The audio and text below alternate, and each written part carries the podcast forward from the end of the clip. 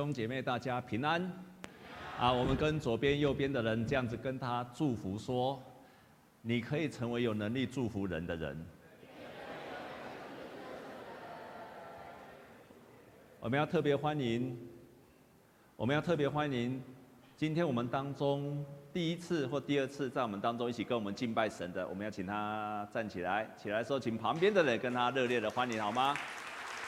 第一次、第二次，哦，前面有一些人，哈，第一次、第二次跟我们敬拜神的人，第一次、第二次跟我们敬拜神的人，请他们站起来，我们要热烈的欢迎他。我们再用一次热烈的掌声来欢迎他们。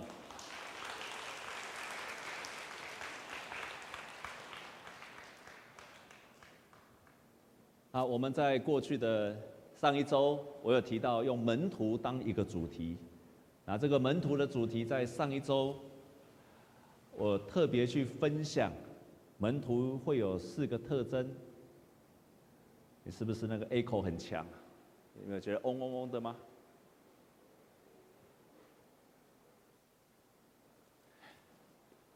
所以门徒第一个，他会对上帝有不同的思想，神不再是过去的神，而是活在今天的神。第二件事情呢，他一定会有很大的勇气。一个经历神的人，一个经历神的人，一定会有很大的勇气。他不会是一个软弱的，他会越来越有勇气。那第三个呢？他会因为上帝而得到满足。那最后一个，他会开始热心的来承担使命。他一定会去成为一个承担使命的人。所有的全世界的牧师都是跟我讲同样的话，都跟我讲同样的话，那就是。每一个人他认识神之后，一定会经过三个阶段。第一个阶段就是婴儿期，也就是他刚认识神。这个时候的阶段，他是非常的兴奋，他是充满了喜乐。可是通常他对上帝的真理也是完全不太清楚，很懵懂，不太了解，不太知道。但是他很多的喜乐，因为他刚认识神。那接下来，他如果持续的成长呢，他会来到青年期。这个青年期呢，就是他对神的体会会不一样。他会有时候觉得神很爱他，可是可能下一刻呢，他又觉得神不太爱他。那同时呢，可能这一刻呢，他对神大发热心，下一面一刻他经历不到神的时候，他就冷却了下来。所以在这个时期叫做青年期的青年期的基督徒，他的生命是起伏不定的，常常起起落落，上上下下的。这是第二个阶段。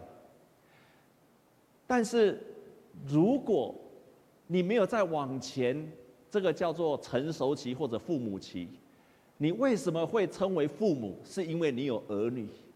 如果你成为一个有儿女的父母，这个时候你的就来到了一个成熟期了。然后，所有全世界的牧师都会跟我讲同样的一件事情。我相信你不管到哪一间教会，全世界的牧师一定都会跟我主张同样的看法，那就是。如果一个人，他持续的在婴儿期没有在成长，那他就会一直停留在婴儿期。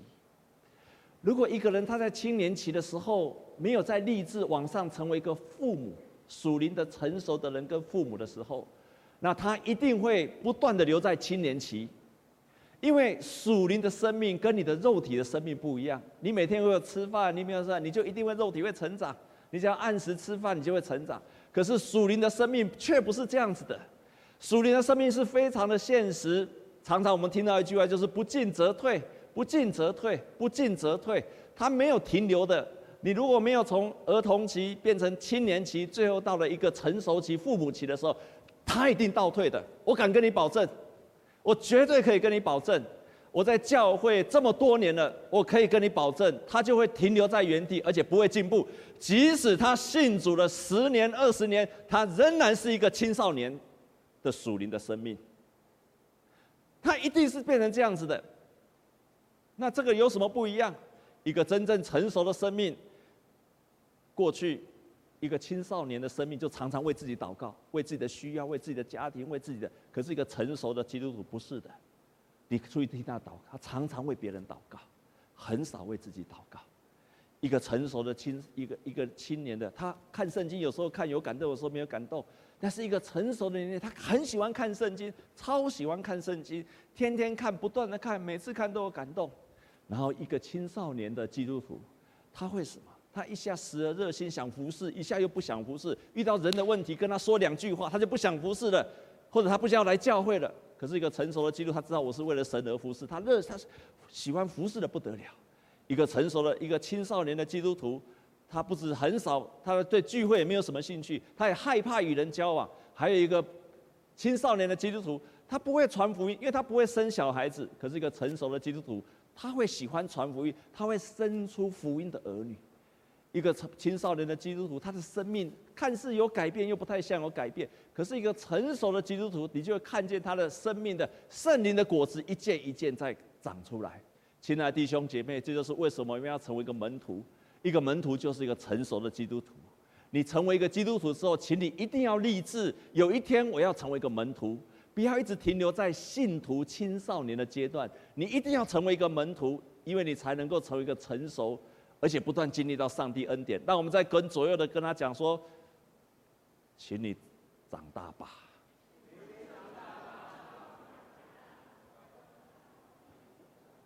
我要再说一遍，我这一句话我绝对可以经得起全世界牧师的考验。你问到任何一个牧师，你都可以问问他说：“叶牧师今天都可以问他说，你就问他说，牧师今天叶牧师说，如果我没有继续长大，我是不是就会退步？”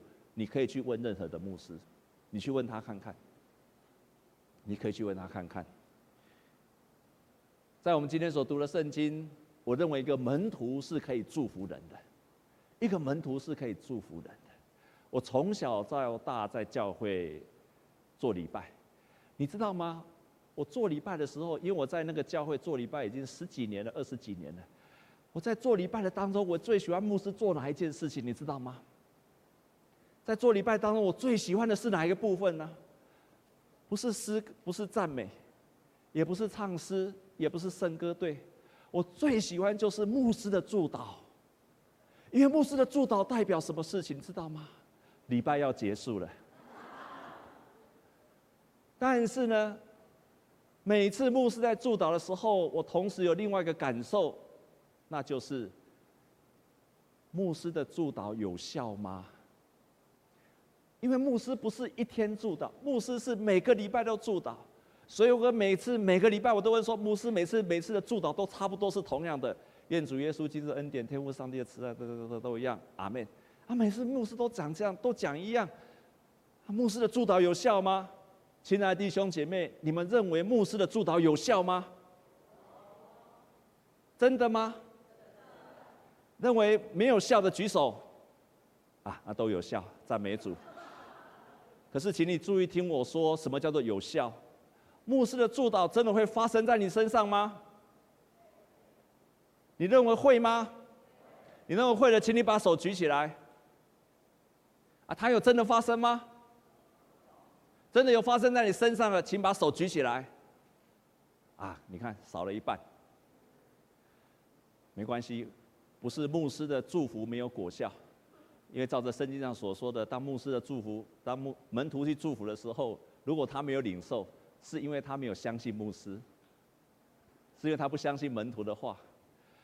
我常常有这两个疑问：牧师的祝福有效吗？牧师有能力去祝福人吗？牧师的祝福可以发生吗？但是，我甚至当了牧师之后，我在为别人祝祷的时候，其实我常常会有这样的疑惑。可是我今天要跟你说，我现在在为人祝福的时候，我是彻底的相信神会让这些事情发生，因为一个门徒是有能力去祝福的人。在我们今天所读的圣经是两处的圣经节，一处是上个礼拜我们提到的保罗，当他在大马士的路上遇见了耶稣的光之后，他就开始起来热心的被差遣。然后今天的圣经节一共有两处，一处是在安提阿所传的福音，第二处呢，第二处呢，他就是在一个尸体啊，第二处的地方在另外一个地方，路斯德城。当他在安提亚传福音的时候，他先传讲了一篇的道理。这个道理是从以色列的历史讲起，也就是说，上帝开始要拯救以色列人，在埃及的地方就先选选招一个人，呼召一个人，这个人就是摩西，然后带领他们出埃及。然后呢，以色列人在进入到迦南地，上帝就开始设立了士师，很多的士师去拯救他们。然后接下来，以色列的历史进入到亡国时期，上帝就设立了一个人，叫做大卫，大卫成为他们拯救的君王。然后呢，到了新约的时代，就设立了耶稣基督成为一个拯救。然后最后呢，大保罗就得到一个结论：上帝设立我成为外邦人的光。我们一起来读其中的一节，好不好？我们来读十三章的四十七节。这讲了那么多的时候，他最后的结论就是这个。我们一起来读十三章的四十七节。我们一起来读，请，因为主曾这样吩咐我们说：“我已经立你做外邦人的光，叫你施行救恩，直到地极。”他得到了从历史上一直讲下来的一个结论。就是保罗被设立成为一个外邦人的光，而且他要施行救恩，而且要直到地极。亲爱的弟兄姐妹，保罗这样讲完的时候，只有一个主题，那就是上帝要拯救人的时候，一定先设立人成为世上的光。我再说一遍，上帝要开始拯救人、祝福人的时候，一定都先去设立一个人，他成为世上的光。成为世上的光，这个人被兴起之后，上帝才开始施行他的拯救。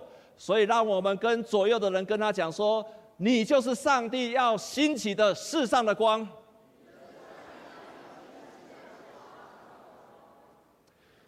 所以，保罗他就说：“我就是上帝要兴起的，要成为那外邦人的光。因为上帝要拯救人，一定先兴起一个人。”让这一个人被兴起了，我们看，上帝要开始拯救，在整个以色列的历史上，第一个被兴起的人是谁？是谁？那就是造方舟的那个叫什么名字？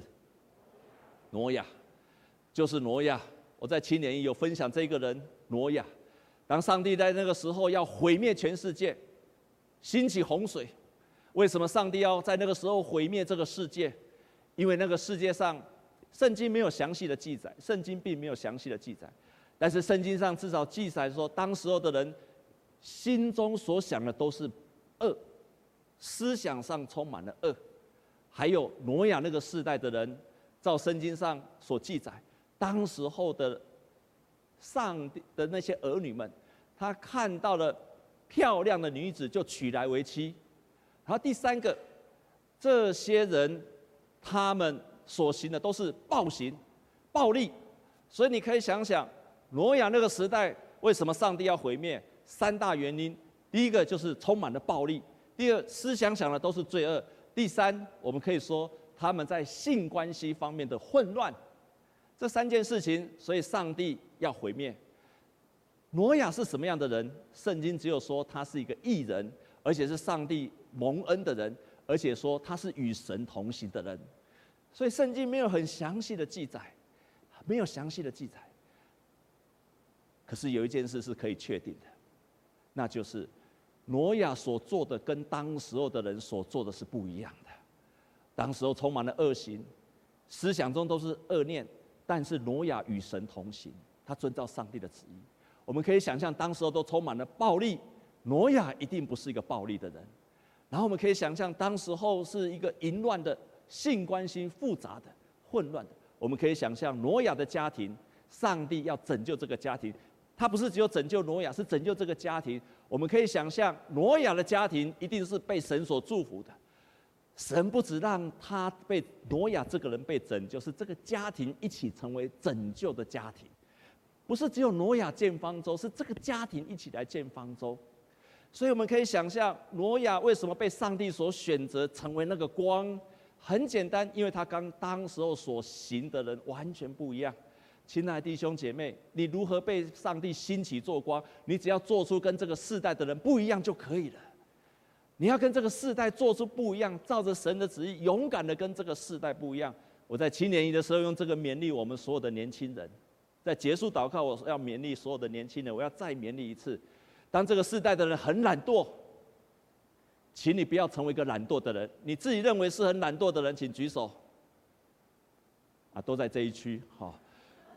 所以你要开始世界上的很懒惰，你要因为神而而勤奋的人，你觉得你是一个很笨的人、不聪明的人，请举手。这么多人哦，你觉得你是不聪明，在你的同才当你是个不不太聪明的，请举手。真的吗？你们真的认为自己不聪明吗？那你要跟神求智慧，说我要比别人更努力，好让我成为一个有智慧的人。然后我也挑战年轻人，这个时代最大的危机就是玩手机。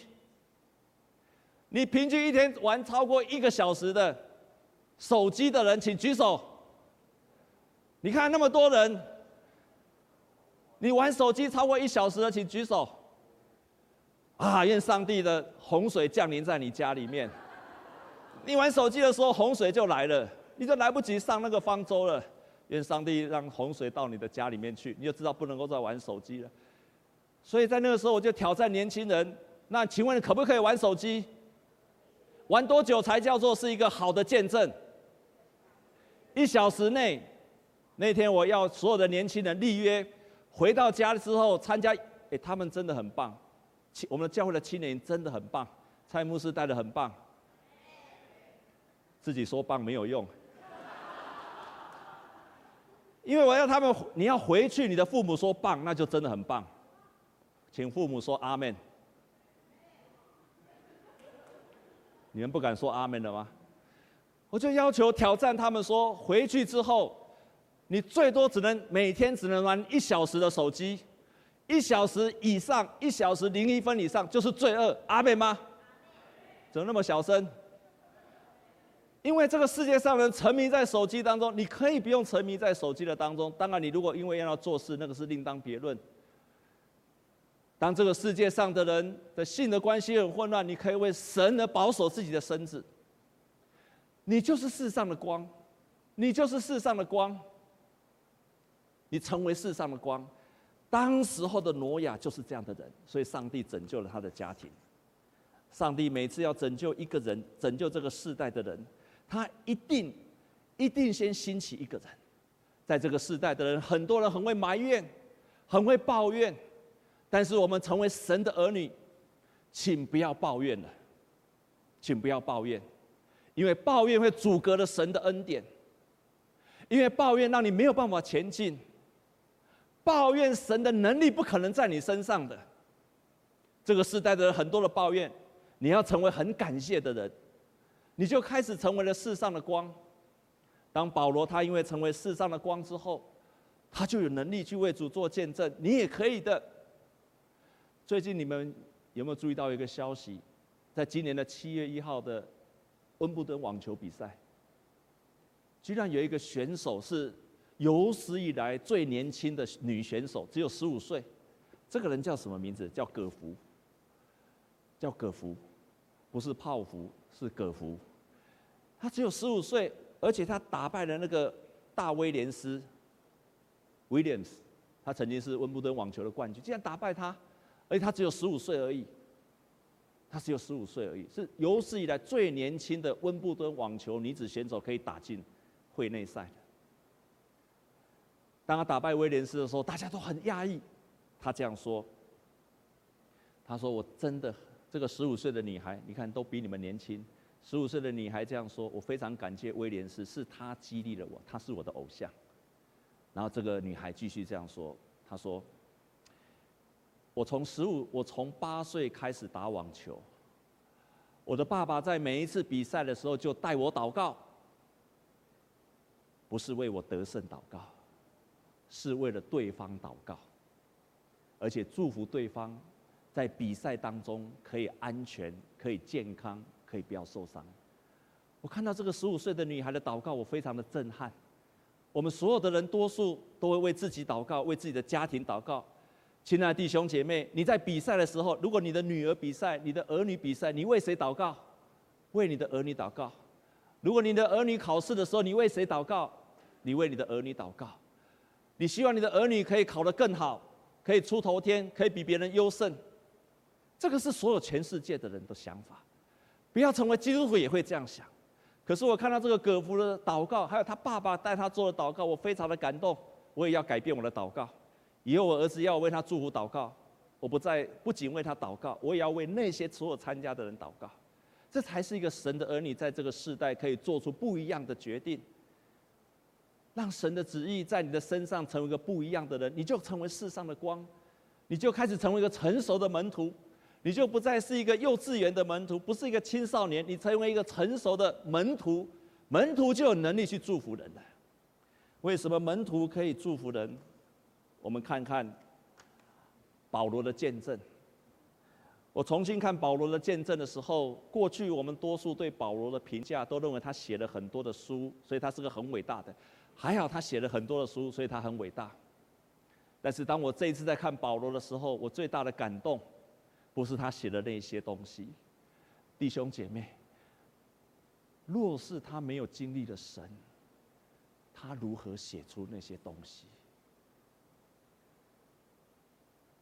他所有写的东西都是他经历过的，不是他自己自己想出来的，不是他自己一直想想哦。你要成为一个作家很容易，你可以去想；你要一个成为一个神学家也很容易，你可以，你只要很多想象，你都可以想成神是怎么样的神，随便你去想。神是创造天地的，神是无限的，神是伟大的，神是大能的，神像天上的太阳，神你都可以去想。你只要有想象力很丰富的，你都可以去想。保罗不是这样的人，他所有写的福音的书，他所有写的那些罗马书、哥林多前，都是他所经历的神。他没有经历的，他就不会写的。多么棒！我们的神是可以经历的，我们的神是可以经，因为他经历的，所以他写下来。就保罗他如何成为去外邦人的光？我们来看第十四章的第三节，我们来读第十四章的第三节。十四章第三节，第三，第三，three，哦，没有这一节是不是？抱歉，在十四章的第三节，我念给各位听哈。这边说，他们在那里住了多日，倚靠主放胆讲道，主借着他们手施行神迹奇事，证明他的恩道。如果你有圣经，可以看一下，在这里非常清楚，就是保罗为什么他可以成外邦人光。第一个。因为他可以行神迹奇事，证明他的恩道，也就是行神迹，证明他所讲的道。他讲道，行神迹，行神迹，讲道，讲道，行神迹。保罗传福音大有能力，是因为他不只讲一个道，他还可以行出那个神迹。所以在今天的他讲这个道之前，他是行了一个神迹，让个瘸腿能够站起来。弟兄姐妹，为什么在？你所传的道必须要有神迹发生，人家才会信服。过去一段时间，教会不相信会有神迹，我也不相信会有神迹在发生。但是我现在相信的不得了，而且期盼的不得了。为什么需要神迹？因为神迹在表示几件事情：神迹让人开始开眼界，神迹让人相信主在我们当中，神迹让人家开始有了盼望。开始了盼望。如果我们所传的道没有神迹，它就变成了一个道德教导，它就跟孔子教导的道德完全一样，它就跟你在学校上的课本完全一样。但是基督徒所传的道不只是一个道理，而且是有神迹的道理来证实我所传的道是真实的。我真的非常感谢，我们可以看见保罗他在传道的当中发生了什么神迹。他曾经让瞎眼的得看见，他在路斯德让那个瘸腿的可以站得起来，他曾经遇到过被污鬼附身的那些使女行法术的，跟他让给那里的当机赶快，他让这样的鬼离开了他，甚至耶稣诶保罗也曾经让死人复活，然后呢，当他把他身上的衣服毛巾放在人的身上，病就得医治。保罗在他的传道当中，一件一件的又经历到神迹。我也感谢神，我也感谢神，在我们的教会也充满了神迹奇事。我在我们中山教会经历到有鬼被赶出去，有忧郁症的得到医治。我也在我们当中看到病得到医治。我在我们当中有些看到他求职当中，因为神迹与他同在，他经历的神。我也在当中看见了读了圣经，眼泪的就大小，眼泪就掉下来。大大小小的神迹一直在我们教会发生，感谢神，感谢神，让我们教会经历过大大小小的神迹，来证实我们所传的道是一个真实的道。所以保罗他的传道有力量，就是因为他的身上所传的道带来的神迹奇事。上个礼拜我们刚结束了青年营，这个营会真的很棒。以后如果你教会有孩子，这个阶段一定要鼓励他参加。在这个在那个青年营的当中，有一个年轻人做了一个见证。这个年轻人的见证，在他过去的生活当中，非常非常的混乱。他也忧郁症好几次，然后来到了我们教会。他也因为这样子，忧郁症的关系，甚至好几次想要结束他的生命。在这个学期，他的结快要学期结束的时候，他有毕业展，可是他一直做不出来，因为他整天在家里打打电玩、打电脑，啊，家里非常的混乱，脏的宿舍脏的不得了，肚子饿了也不出去，因为整天就就是我们所谓的，大概就是我们所谓的宅男吧。肚子饿了怎么办？就外送到他家里面去。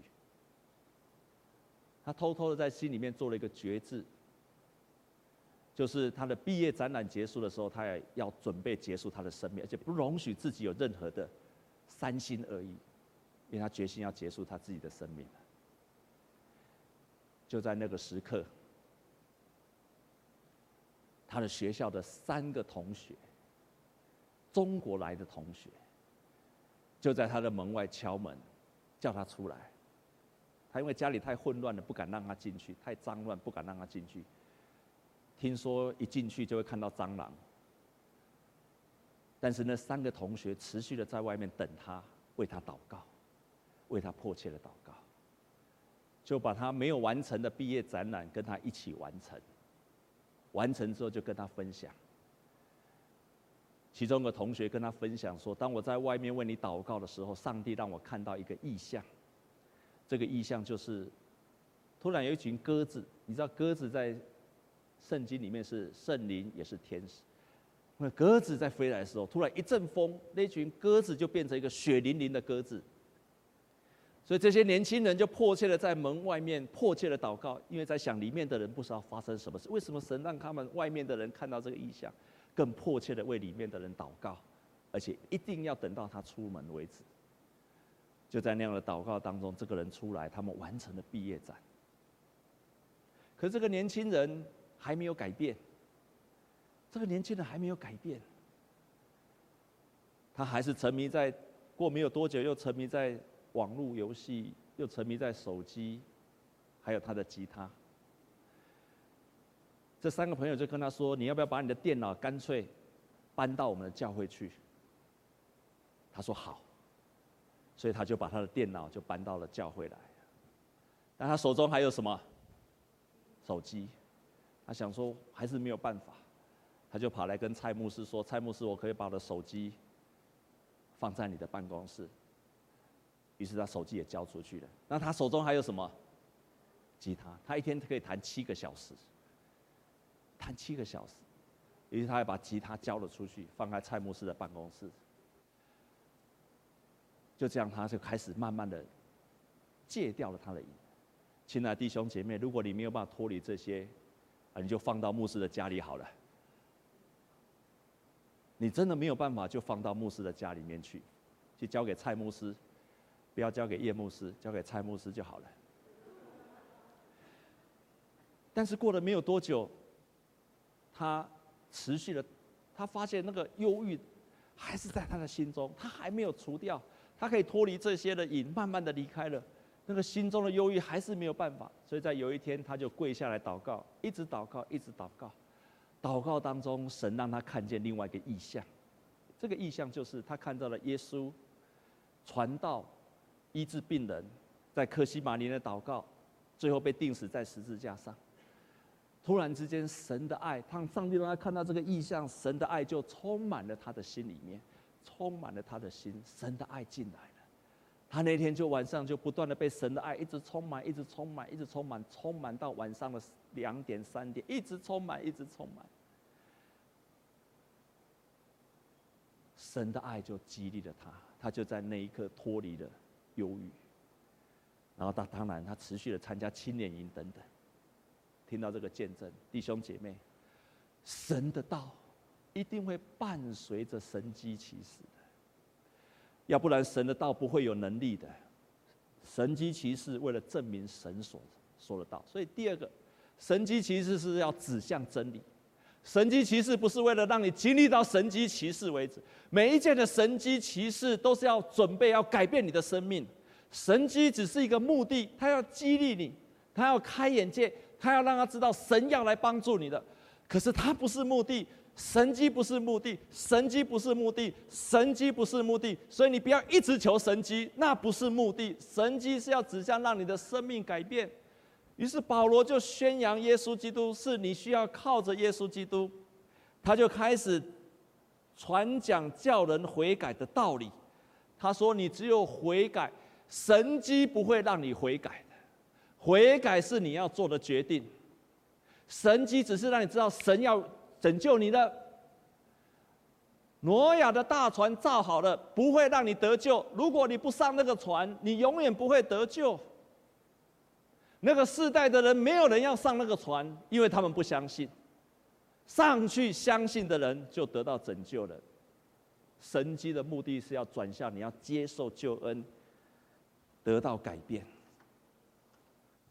神迹、福音、相信、接受、认罪、悔改，神迹发生要导向后面一连串的真理。当他这样做的时候，这个人就得着了生命的喜乐。所以我们看，在十四章的后面这个故事，当他这样传讲过去的时候，当时候的人看到保罗所说的一切，就牵着。牛还有花圈到他的面前，要为他献祭，因为说你们就是我们希腊人的神，在希腊的神曾经他们相信过。这里面有提到一个人叫做丢斯跟希尔米，他们有一个传说，当时候天上的神来到人间，假扮成为一个人，在人间施行拯救跟审判，所以他们以为保罗就是他们的那个神宙斯，他们以为那天上的神又来到这样，保罗跟他说不不，我不是神。于是保罗跟他宣扬：“我要告诉你们，那真正的道理是什么？当我们还不认识神的时候，神让我们去遵行我们自己的道。我们上帝今天要我把福音传给你，是要你离弃这一些。当你离开这一些的时候，你就会经历到上帝的恩典。如我们一起来读十七节，好不好？我们来读第十七节，第十四章的十七节。我们一起来读，预备，请。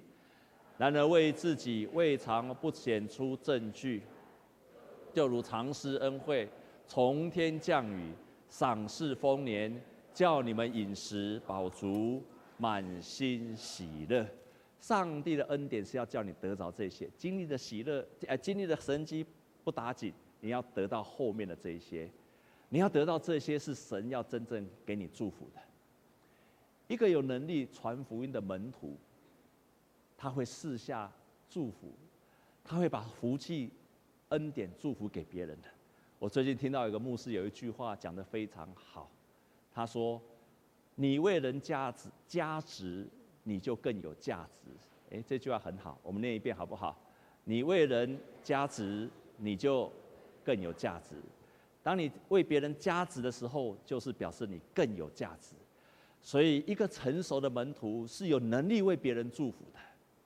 一个成熟的门徒是为别人加值的，一个成熟的门徒可以在他为别人祷告的时候，为别人祝福的时候，会看见神的神迹奇事。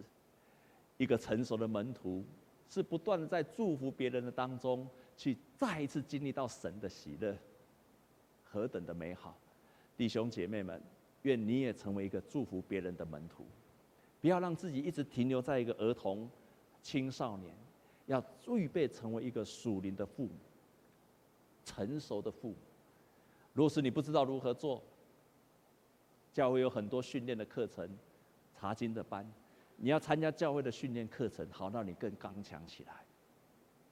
我们即将在八月底，在九月初又有新的一季的门徒训练的课程。若是你愿意的话，可以来参加，好让你借着其他老师的装备，好让你成为一个成熟的门徒，绝对有价值，绝对有价值，非常有价值。你可以从一个软弱的基督徒、青少年的基督徒，可以成为一个成熟的、刚强的基督徒，祝福别人的基督徒。神迹奇事会不断发生在你身上。我们同心来祷告。天父，我们感谢你，谢谢你在我们的身上。主啊，我们相信你要我们成为一个成熟的门徒，可以有能力祝福别人的人。主啊，主啊，我们愿意成为世上的光。当我们成为光的时候，我们就有能力去祝福别人了。求你祝福我们中山教会，不是拥有很多的属灵婴孩，乃是拥有很多属灵的父母亲，成熟的父母亲，不是很多的信徒，乃是很多的门徒，为主刚强。